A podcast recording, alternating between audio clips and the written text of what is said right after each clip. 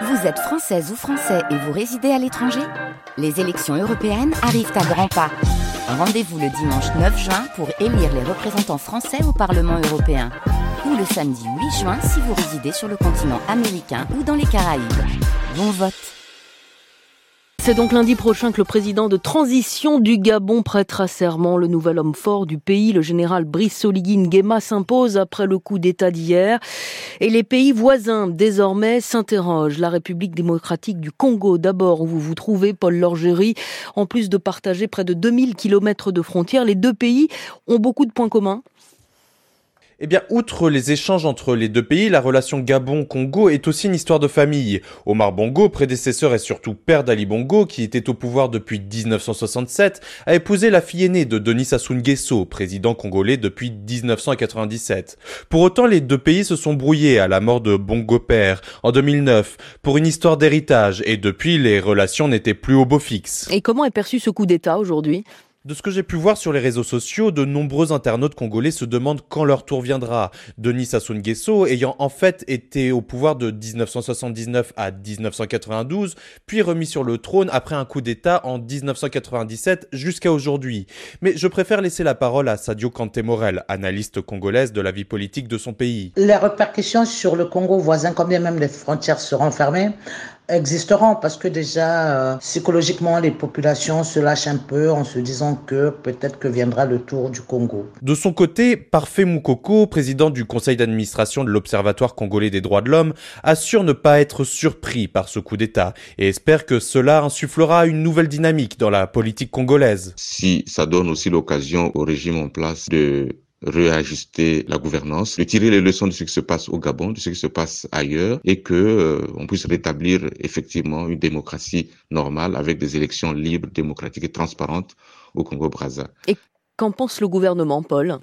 Eh bien, pas un mot, les différents comptes de la présidence congolaise sont restés silencieux, et les personnes contactées avancent l'inquiétude du président. Pour Parfait Moukoko, cela se traduirait également par un sentiment de gêne. Nous sommes, peut-être un peu surpris du silence des autorités du Congo-Brazza, parce que c'est un silence, je disais, éloquent de la gêne que cela suscite. Ils sont conscients qu'il y a des similitudes entre la situation du Gabon et celle du Congo. En tout cas, ce matin, les dépêches de Brazzaville, principal et quasiment unique quotidien dans le pays, titraient sobrement Coup de force au Gabon en une de son journal. Paul Lorgerie, nous quittons la République démocratique du Congo pour la Côte d'Ivoire, où vous vous trouvez François Mferkatadji. Comment voit-on le coup d'État au Gabon depuis Abidjan? Du côté du gouvernement, les prises de parole publiques sur les questions de politique étrangère sont rares. Le président de la République, Alassane Ouattara, prend la parole lui-même à ce sujet. Il a évoqué à deux reprises ce qu'il qualifie une tentative de putsch au Niger, condamnant fermement la junte qui a renversé le président Mohamed Bazoum et prenant le leadership des pays, menaçant les généraux au pouvoir à Niamey d'une intervention militaire. Le coup d'État au Gabon, le huitième en Afrique depuis 2020, fait évidemment réagir et inquiète en coulisses, mais selon une source gouvernementale, la Côte d'Ivoire est moins susceptible de voir des militaires prendre rapidement le pouvoir. Le pays a déjà connu un coup d'État en 1999 qui a été le point de départ d'une décennie de crises politiques meurtrières qui ont aussi plongé la Côte d'Ivoire dans la récession économique.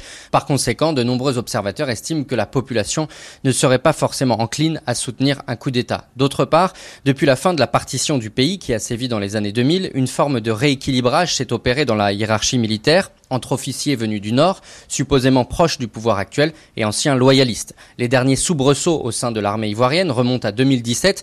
Des militaires, pour la plupart d'ex-rebelles, se mutinent et prennent le contrôle de neuf villes. Ils réclament des hausses de salaire qu'ils finissent par obtenir. Le déclenchement de ces mutineries était aussi lié à des jeux de pouvoir. L'ancien rebelle et premier ministre Guillaume Soro, aujourd'hui en exil, perdait en influence au sommet de l'État. Et comment l'opposition ivoirienne analyse alors la succession de coups d'État euh, qui agitent la région? Récemment, l'ancien président Laurent Gbagbo, de retour en Côte d'Ivoire en 2021, après avoir été acquitté par la CPI, s'est longuement exprimé sur le sujet devant la presse. Il dit condamner tous les coups d'État, qu'ils soient civils ou militaires. Et au sujet du Niger, il affirme que le coup d'État est consommé qu'une intervention militaire serait la guerre la plus idiote. Ceux qui veulent envahir le Niger, beaucoup d'entre eux sont des auteurs de coups d'État, dit-il aussi, faisant référence dans le sous-texte au président qui modifie ou révise la Constitution dans le but inavoué de se maintenir au pouvoir. La réélection en 2020 d'Alassane Ouattara pour un troisième mandat avait été jugée par beaucoup inconstitutionnelle, la Constitution ivoirienne limitant l'exercice de la fonction présidentielle à deux mandats. Euh, François Humer Katadji en Côte d'Ivoire et vous aurez rectifié de vous-même. Nous étions il y a un instant au Congo, Brazzaville, bien sûr. C'était le club des correspondants. Merci à vous deux.